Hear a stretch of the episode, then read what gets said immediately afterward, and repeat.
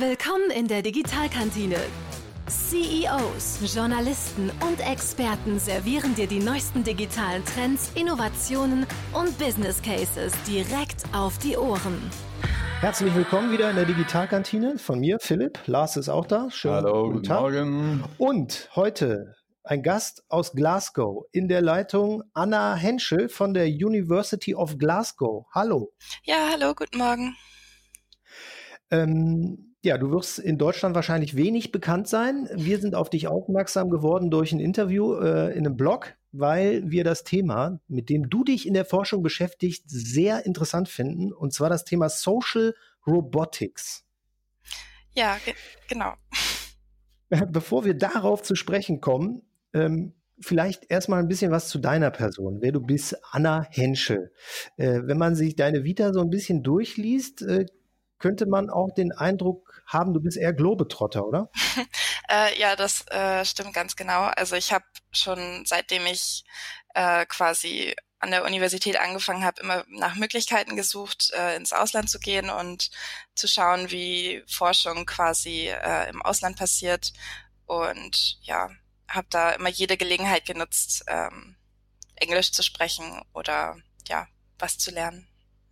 Angefangen hast du in Konstanz. Ja, ganz genau. An der Uni Konstanz habe ich meinen äh, Bachelor gemacht und habe da ähm, 2015 meinen Abschluss gemacht. Ähm, und auch die Uni Konstanz gerade wieder in den Schlagzeilen, weil sie äh, wiederum die Exzellenzinitiative ähm, bekommen haben in Deutschland, ähm, die Auszeichnung. Ähm, und auch schon während der Bachelorzeit war ich immer daran interessiert, äh, ins Ausland zu gehen. Also ich war dann kurz mal in Kalifornien und habe dort äh, Laborluft geschnuppert und ähm, ja, habe mich dann komplett äh, für die Forschung äh, entschieden, obwohl das eigentlich ein Psychologie-Bachelor war. Und dann ging es wieder weiter. Genau, dann ähm, während dem Bachelorstudium habe ich ähm, Erfahrung gesammelt, wie gesagt, in, in Kalifornien in einem Labor, aber auch in Konstanz in der forensischen Psychologie.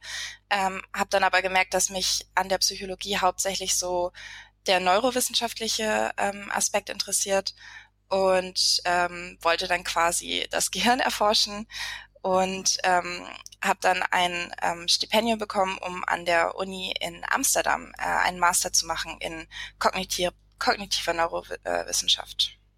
Und dann ging es wieder weiter.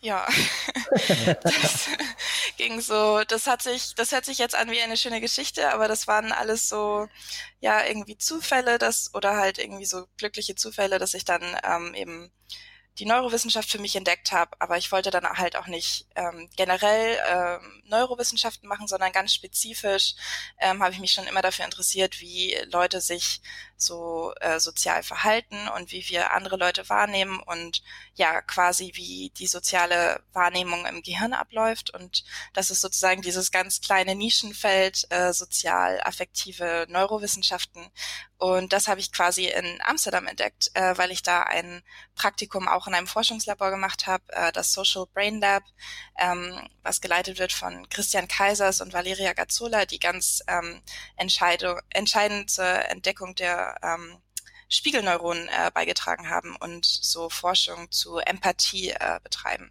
Und da habe ich quasi diese, dieses kleine Forschungsfeld für mich entdeckt und habe es mir da sozusagen gemütlich gemacht. Aber so gemütlich scheint es nicht gewesen zu sein, denn es ging dann ja nach Glasgow. Ja, genau. Also dann ähm, habe ich meinen Master da quasi abgeschlossen, ähm, war dann noch ganz kurz äh, in Deutschland und bin dann ähm, tatsächlich erst nach Wales gezogen, äh, nach Nord-Wales ähm, und habe in Bangor äh, mein PhD angefangen, äh, war dort ein Jahr und bin dann übergewechselt zur University of Glasgow. Ähm, und ja, da bin ich jetzt im zweiten Jahr von meinem PhD. Womit kennst du dich denn mittlerweile besser aus? Mit Umziehen oder mit Social Robotics? ähm, also ich muss sagen, also ich zähle das tatsächlich, äh, das ist so mein Partytrick mehr oder weniger. Ich kann echt wirklich effektiv umziehen. Also ich habe das ähm, die Marie Kondo Methode quasi schon vor Jahren entdeckt. Okay, alles klar. Also da liegt deine Zukunft, wenn es mit der Social Robotics Geschichte nicht klappen sollte. Kommen wir jetzt auf das Kernthema zu sprechen. Social ja. Robotics. Woran äh, forschst du gerade konkret? Ja, was ist das was überhaupt? Ist das, überhaupt? Genau. Was ist das überhaupt? Soziale Roboter kommen ja erstmal äh, sehr weit voneinander entfernt. Wobei momentan ja immer dieser Japaner auch durch die Presse geht, ja. der diesen humanoiden Roboter gebaut hat, der so aussieht wie er, so ein Professor. Ich weiß nicht, ob du die Geschichte auch mal gesehen hast, die, ja, in Deutschland gerade sehr äh, unterwegs und so weiter. Da könnte man denken, Social Robotics, das geht so in die Richtung. Ganz genau, ja, das ist dieser Hir Hiroshi Ishiguro, wenn ich das äh, richtig ausspreche. Ähm, der hat den Geminoid ähm, sozusagen entwickelt, ähm, der genauso aussieht wie er und das ist sehr creepy, muss ich sagen, wenn man das sieht, äh, wie die so nebeneinander sitzen und man erst nicht weiß, okay, welcher ist der Mensch, welcher ist der Roboter. Ähm, aber um das so kurz einzuleiten, was sind, was sind Social Robots und ist das nicht eigentlich ein, ein Widerspruch an sich? Ähm, nein. ähm, tatsächlich äh, sind diese Roboter manchmal eben sehr menschenähnlich, wie dieser Geminoid. Ähm, dann spricht man hauptsächlich so von Androiden. Ähm, oder die sehen ähm, so ganz entfernt aus wie ein Mensch. Das ist ein humanoider Roboter. Ähm, oder eben gar nicht äh, menschlich und können alle möglichen Arten von Formen annehmen. Ähm, ein ganz, ähm, wie sagt man, beliebter Roboter, das ist der Paro-Roboter, äh, der kommt auch aus Japan. Das ist so eine kleine äh, Robbe, ähm, und diese Robbe wird schon ganz ähm, verstärkt sozusagen in Altersheimen äh, eingesetzt, um ähm, quasi die so soziale Interaktion zwischen den Bewohnern zu fördern, weil tatsächlich mhm. eben diese diese kleine Robbe äh, eben sehr niedlich ist, aber auch mit so allen möglichen Sensoren ausgestattet ist und ähm, gut auf so ähm, äh, Sprache und, und Berührung reagiert. Und dann ähm, gibt es dazu einige Studien, die eben finden, dass äh, zwischen den Bewohnern von dem Altersheim dann auch mehr ähm, ja, soziale äh, Begegnung stattfindet, was ja ähm, gegen alle möglichen äh, Sachen ähm, protektiv ist, also Einsamkeit und, und Depression und, und so weiter. Aber man stellt sich das nicht vor, dass äh, ähm, jetzt nur noch mit Robotern interagiert wird, sondern äh, äh diese kleine Robbe funktioniert mehr als Bindungsglied. Genau, ja, genau. Und das, ich glaube, das ist so ein, ein Hauptthema, was so in den letzten Jahren irgendwie ähm, hervorgekommen ist, dass eben der Roboter nicht den Menschen ersetzen soll, sondern ähm, Uh, ihr werdet schon feststellen, ich, ich habe schon Schwierigkeiten mit der deutschen Sprache bekommen, das kann man gar nicht so laut sagen. Ähm, diese, äh, ich verwende immer viele Anglizismen. Also das soll so eine Augmentation sein, also es soll so ein bisschen ähm, einfach ergänzen und nicht ersetzen. Ähm, eine Erweiterung. Genau, also. ja, mhm. genau. Äh, so quasi wie Augmented äh, Virtual Reality, wo man eben nur so Elemente, ähm, so künstliche Elemente ein, einbaut in, in die Realität. Ähm, ja, und jetzt äh, habe ich den Faden verloren. ich, ich, ich, hätte noch einen Faden in der Hand. Und zwar würde mich interessieren, ob die Japaner da generell offener sind für diese Robotergeschichten als zum Beispiel jetzt die europäische Gesellschaft. Also ich äh, kenne jetzt keine so konkreten Projekte, wo Robben in Altenheimen eingesetzt werden irgendwo. Ähm, also das sagt man immer wieder oder man hat so diese, diesen Verdacht, weil ähm, es da eben kulturell äh, eher auf Roboter ähm, schon immer ausgelegt ist. Es gab diese super populäre Kinderserie, mit denen äh, viele Japaner irgendwie groß geworden sind und die sehen quasi Roboter nicht als etwas ähm, automatisch Negatives ähm, an, wie das bei uns häufig passiert, wenn wir keine Ahnung an, an Terminator oder ähm, ja, was halt so, ähm, äh, was man halt so äh, immer im, im Hinterkopf bekommt, wenn man so an Roboter und künstliche Intelligenz äh, denkt.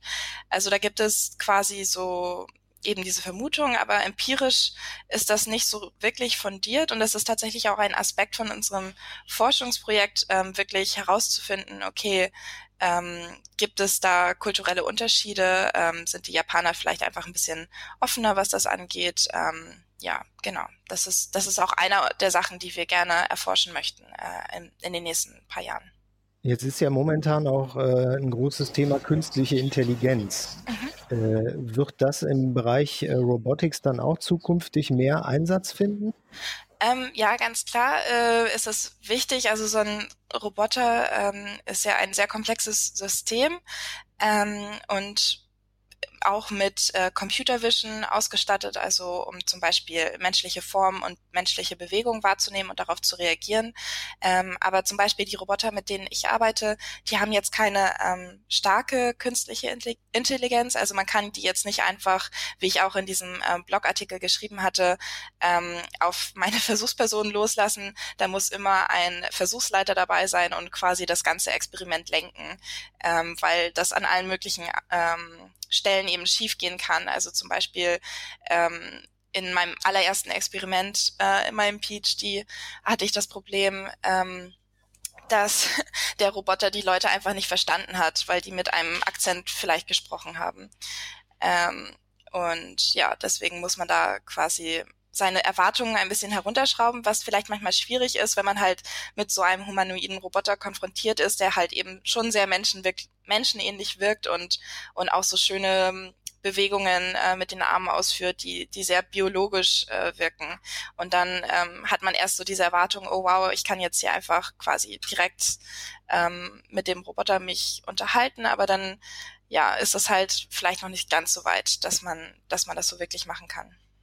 Ja, ich erinnere mich noch an eine Szenerie in Schottland. Da ähm, habe ich mit einem Werkstattmitarbeiter versucht zu kommunizieren und habe auch kein Wort verstanden. Und wenn ich mir vorstelle, dass jetzt äh, ein, äh, ähm, ein Roboter das äh, übernehmen soll, verschiedene Akzente da zu verstehen, da sind wir, glaube ich, noch sehr weit von entfernt. Aber die Tatsache, dass ja jetzt eigentlich erstmal äh, maschinelles Lernen verbunden wird mit wirklicher mechanischer äh, ähm, ja, Interaktion mit der Welt, ist natürlich ein großer Schritt im Bereich der Robotik generell. Das heißt, äh, Roboter sind ja auch, korrigiere mich gerne, in der Lage, auch Bewegungsabläufe zu lernen, zu verbessern, zu optimieren mit äh, äh Hilfe von maschinellem Lernen, richtig? Ja, ganz genau. Also ich muss dazu sagen, ich bin kein ähm, keine Computerwissenschaftlerin. Also ich ähm, beschäftige mich insofern mit Robotern, als dass ich wissen möchte, wie quasi Leute auf den Roboter reagieren und wie sich die Leute mit dem Roboter unterhalten und so weiter. Ähm, aber von dem, äh, also ich arbeite auch sehr eng mit einer Programmiererin zusammen, die quasi unsere Roboterflüsterin ist. Ähm, und ähm, ja, die, die hat sozusagen da den, den Durchblick. Ähm, aber so von dem, was ich verstehe, ist, dass definitiv die, die künstliche Intelligenz und das Maschinenlernen ähm, da einen wichtigen äh, Beitrag dazu äh, leistet.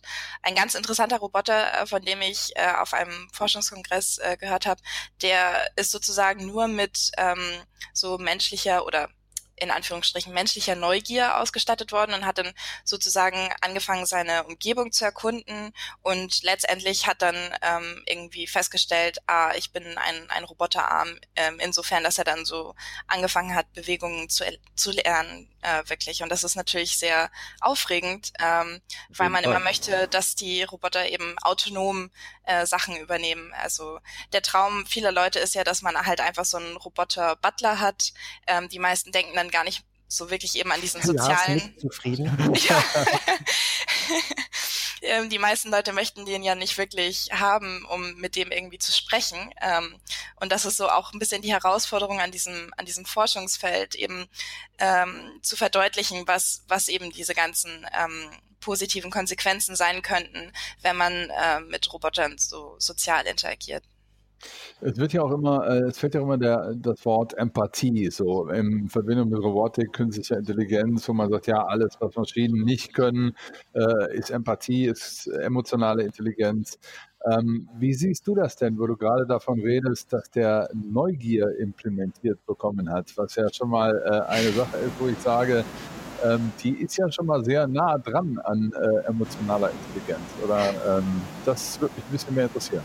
Ähm, ja, also gute Frage. Ähm, ich glaube, dass ähm, man halt als Mensch immer alles durch so diese menschliche Brille sieht. Also natürlich ähm, kann man da nicht wirklich von Neugier sprechen, aber in Ermangelung eines besseren Wortes ähm, greift man halt auf dieses menschliche mhm. Vokabular zurück und darauf sind ja auch diese Social Robots eben ausgelegt. Die sind ja so designt, dass man eben einfach, ähm, dass man da halt diese, diese anthropomorphen ähm, Prozesse einfach direkt anspricht und, und auch irgendwie auslöst. Ähm, und ich würde jetzt mal ganz vorsichtig behaupten, dass, dass die Roboter jetzt nicht wirklich emotional intelligent sind, aber eben auf den Menschen vielleicht emotional intelligent wirken können.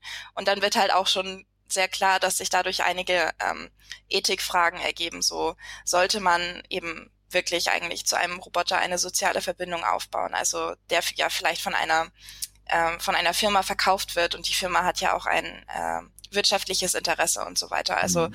ähm, kann auch einen sehr hohen manipulativen Charakter haben. Genau, ja. Und deswegen wird ja jetzt auch gerade in der EU so viel ähm, darüber debattiert und, und diese neuen Richtlinien ähm, eingeführt zur, zur künstlichen Intelligenz, um halt eben auch darüber nachzudenken, wo liegt da die Verantwortung ähm, und so weiter und so fort. Aber jetzt, also um direkt auf deine Frage einzugehen, ich würde mal sagen, also mir wäre jetzt kein Roboter direkt bekannt, der schon, der wirklich emotional intelligent ist, obwohl das vielleicht viele private Firmen von ihren Robotern gerne behaupten. Ähm, das ja. beruhigt, glaube ich, viele Hörer. Welche, welche wichtigen Erkenntnisse hast du denn in deiner Forschungsarbeit äh, mittlerweile schon ähm, rausgefunden, wo du sagst, das war ganz, eine ganz wichtige Erkenntnis in der Beziehung Mensch-Roboter oder wie der Mensch auf Roboter reagiert? Ähm, also ich glaube, also ich bin jetzt aktuell in meinem äh, zweiten Jahr, also ich habe schon zwei größere Experimente zu dem Thema Social Robotic ähm, durchgeführt und ich arbeite quasi an einem größeren Projekt, äh, was von meiner Professorin äh, geleitet wird, von Professor Emily Cross. Ähm, und die, die wichtigsten Erkenntnisse, die ich bis jetzt äh, gewonnen habe, ähm, vor allem aus meinem er ersten Experiment, wo ich tatsächlich einfach ähm, den Roboter erstmal auf die Versuchspersonen ähm, ja, die sind da direkt auf den irgendwie losgelassen worden in, in Nordwales, wo man noch nicht so unbedingt einen humanoiden Roboter ähm, gesehen hatte. ähm, dass, dass die Technik halt äh, immer, also alles, was schiefgehen kann, wird auch schiefgehen. man muss, äh, wenn man mit so mit Robotern arbeitet, muss man wirklich irgendwie alles antizipieren. Zum Beispiel dass der Roboter manchmal einfach Schwierigkeiten hatte, die Versuchspersonen zu finden, so im Raum. Und dann ähm, musste der Roboter quasi immer an einer bestimmten Stelle stehen und den Kopf auf einen bestimmten Punkt richten und das haben wir dann so festgelegt und, und das ist, das war quasi wie so eine Art Tanz, den man irgendwie orchestrieren musste, dass, äh, dass da eben diese zwischenmenschliche Interaktion nicht komplett zusammenbricht, ähm, weil die Versuchspersonen dann äh, eben den Eindruck bekommen hatten, der Roboter hat kein Interesse an ihnen, weil der Roboter sie nicht anschaut.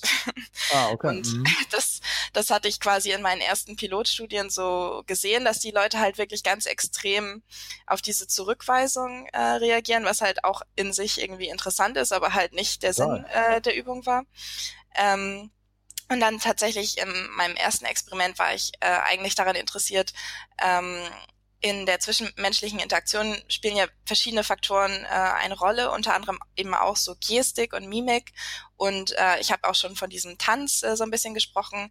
Ähm, wenn man jetzt, also jetzt nicht gerade bei uns, weil ich kann euch leider nicht sehen, aber ja. wenn wir uns gegenüber sitzen würden, ähm, dann würden, würde sich nach einer gewissen Weile die, die Gestik und Mimik so ein bisschen aufeinander einspielen und ähm, manchmal eben sogar synchron ablaufen. Und es gibt da in der ähm, Psychologie äh, ganz viele Theorien dazu, dass, dass diese synchrone Bewegung eventuell so als ähm, zwischenmenschlicher Klebstoff irgendwie funktionieren könnte. Und ich habe mich dann gefragt, ob das mit dem Roboter eben halt auch funktionieren könnte, ob, ob die Menschen den Roboter mehr mögen, wenn man eben synchrone Bewegungen äh, mit dem ausführt. Und äh, das war so dieses erste Experiment.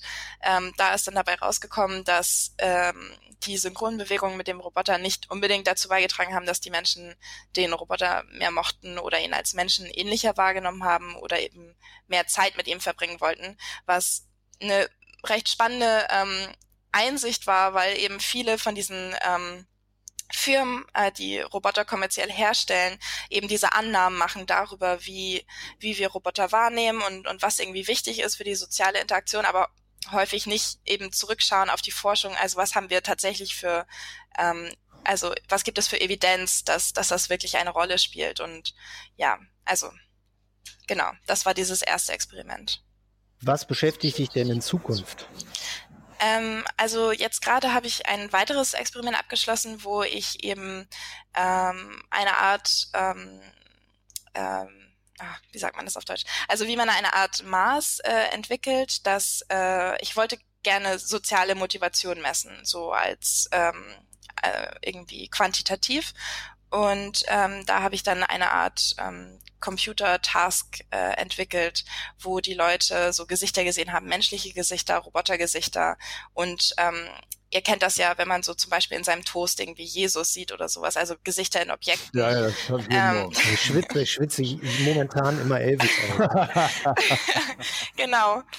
Ähm, ja, und da habe ich diese Gesichter eben ganz kurz sozusagen präsentiert auf dem Computer und gemessen, wie sehr die Leute eben von den Gesichtern abgelenkt war. Und die Idee war dann quasi, dass menschliche Gesichter eben sehr sozial relevant sind für uns und automatisch so Aufmerksamkeit auf sich ziehen. Ähm, aber da stellt sich auch heraus, dass äh, in der Literatur diese Effekte immer sehr ähm, stark sozusagen gehypt werden und in der Realität vielleicht klein oder eben gar nicht vorhanden sind. Ähm, mhm. und ja, in, in der Zukunft, ähm, jetzt führe ich gerade eine ähm, tatsächlich eine Brain Imaging äh, Studie durch, ähm, wo wir mit FMRT und FNIRS ähm, quasi Gehirnaktivität messen. Kannst du uns kurz erklären, äh, wie das funktioniert? Das waren jetzt Fachbegriffe. Ja. Ähm, so, so ein bisschen einen Einblick geben, wie so eine Studie abläuft? Ähm, ja, also ähm, jetzt in der aktuellen Studie ähm, ist es tatsächlich ein etwas komplexeres Setup. Also wir rekrutieren quasi interessierte Versuchspersonen, die auch ähm, bezahlt werden und ähm, über eben die Studie informiert werden.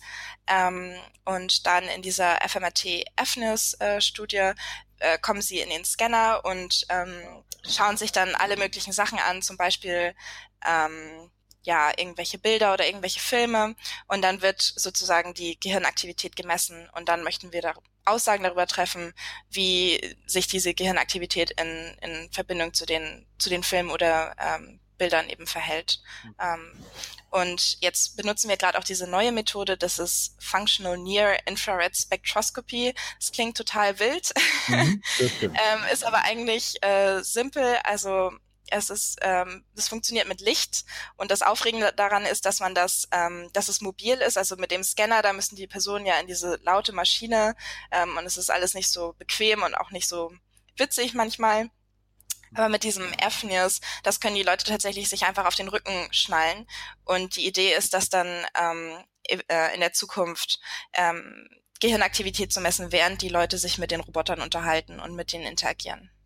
Ah, das dann habt ihr auch wirklich valide Daten. Genau. Ja. ja, das ist natürlich noch spannender.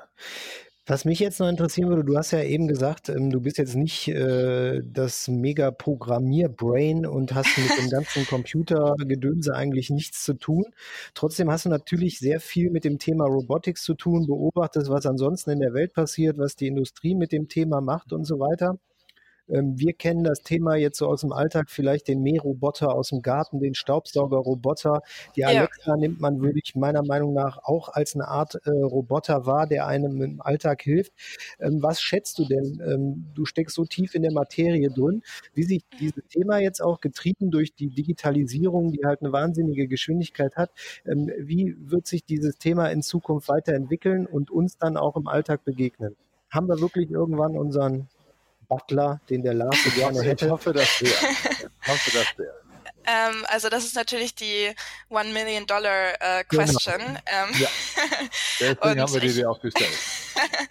und ich, ähm, ich kann die leider nicht, ähm, ich kann da leider keine, also ich, als Forscherin kann man ja immer, ist man ja immer sehr vorsichtig und kann dann immer keine eindeutige Antwort geben.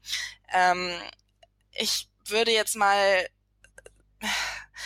ich würde jetzt mal schätzen, dass auf jeden Fall die Roboter immer wichtiger werden. Also ähm, das ist das ist ähm, auch etwas, was äh, Isaac Asimov äh, gesagt hat, der diese ganzen Kurzgeschichten mhm. ähm, über Roboter geschrieben hat. Der hat auch sich nicht so weit aus dem Fenster lehnen wollen ähm, und hat so gesagt, ja, er kann das nicht mit Sicherheit sagen, aber er denkt, dass in der Zukunft auf jeden Fall die Roboter weiterhin eine Rolle spielen werden und dem würde ich mich auch anschließen.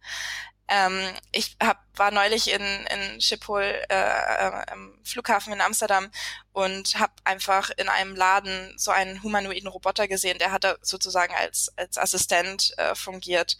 Und ja, wie, wie du schon gesagt hast, man sieht überall diese, diese Roomba-Robots und so weiter und so fort. Also die werden definitiv an, an ähm, Wichtigkeit äh, weiter ähm, zunehmen. Aber die, die Geschwindigkeit, also da kann, kann ich keine genaue, ähm, keine genaue Jahreszahl oder sowas nennen. Ähm. Das erwarten wir auch nicht. Nee. Aber einfach mal aus deinem Kontext heraus eine Einschätzung, wie du das Thema siehst.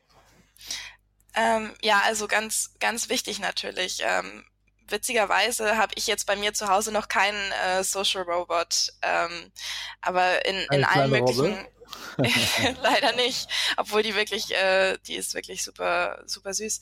Ähm, aber in allen möglichen Bereichen kann man natürlich sehen, wo, wo Roboter eben eingesetzt werden können und, und halt äh, die Leute unterstützen können. Also ob es jetzt im Gesundheitswesen ist, in der Altenpflege, aber auch in der Bildung, zum Beispiel mit Kindern, ähm, die auf äh, die eine Autismus-Spektrum-Störung haben, ähm, die haben ja häufig Schwierigkeiten mit so sozialen Signalen. Und da können Roboter eigentlich ganz nützlich sein, weil natürlich das soziale Repertoire eingeschränkt ist und ähm, die dadurch sehr vorhersehbar sind. Und äh, viele Kinder finden das äh, zum einen einfach interessant, mit denen zu spielen, ähm, aber die werden auch schon zum, zum Lernen ähm, eingesetzt. Ähm, und natürlich in der Wirtschaft, also das, äh, ja, also ich, ja, ich sehe da auf jeden Fall die Relevanz und, und ähm, ja, ob ich mir jetzt so einen Alexa ähm, besorge in den nächsten paar Jahren, ich glaube eher nicht. Aber ja. Aber was, äh, was spannend zu hören ist, ist, äh, was ich mir so ein bisschen mitnehme, ähm, wie komplex eigentlich die menschliche Interaktion ist. Wenn du das eben, äh, wenn man da so einen Roboter hinstellt und äh, merkt, wie viel dem eigentlich fehlt, um sag ich mal, wirklich menschlich zu kommunizieren, dann äh, ja. kann man sich ungefähr mal vorstellen, wie groß das Projekt ist, was du vor der Flinte hast, wenn man das irgendwann mal äh, richtig machen will, richtig? Ganz genau, das ist ganz genau der, der Problembereich ist so unfassbar komplex und ähm, es müssen einfach so viele Felder irgendwie, also so viele Forschungsfelder auch zusammenkommen. Also die, die Computerwissenschaftler, die halt äh, daran arbeiten, die Computer Vision zu verbessern und die Spracherkennung zu verbessern und ähm, die, die Psychologen, die vielleicht aus, aus ihrer Arbeit mit und die Neurowissenschaft, Neurowissenschaftler können mit ihrer Expertise auch dazu beitragen und, und letztendlich muss dann auch so ein Feedback Loop eben ähm, erstellt werden oder ähm, gefördert werden mit, mit den, äh, den Entwicklern von den Robotern, weil sonst ähm, ist man eben mit diesen ähm, Robotern konfrontiert, die so ein bisschen socially awkward sind, also wo man dann halt eben so Probleme bekommt und nicht, so nicht wirklich gut. Zum Beispiel, ja. oh je, das ist immer, das ist immer das Bild, was ich eigentlich nicht ähm, erwecken möchte. Aber socially awkward war der auf jeden Fall. Also, ja, das genau. Das Stichwort zum Terminator, definitiv. ähm, ja, es ist, es ist halt wirklich diese Herausforderung, aber es, es macht halt natürlich auch dann Spaß daran zu arbeiten, weil das halt ähm, wirklich so die, äh, die Frontier ist und, und man da halt wirklich ähm, ja zur, zur zum, zum Guten irgendwie auch beitragen kann und, und hofft, dass es dann eventuell irgendwie jemandem letztendlich hilft. Liest du denn privat auch viel Science Fiction, um dich inspirieren äh, zu lassen für deine Forschung oder auf neue Ideen zu kommen? Ähm, tatsächlich äh, bin ich da ganz äh, großer Fan. Also ich lese viel so Graphic Novels, äh, natürlich die ganzen Filme, die zu dem Thema rauskommen. Ähm, dieser, ja genau, ähm, Ex Machina ähm, fällt mir da ein, so aus den letzten Jahren. Und mhm, ähm, zum Beispiel dieser, dieser Blogbeitrag für das Wissenschaftsjahr, der entstand ähm, in einer Kollaboration mit dem Goethe-Institut Glasgow, die äh, Film-Screenings auch organisiert haben zum Thema ähm, Artificial Intelligence and Social Robotics.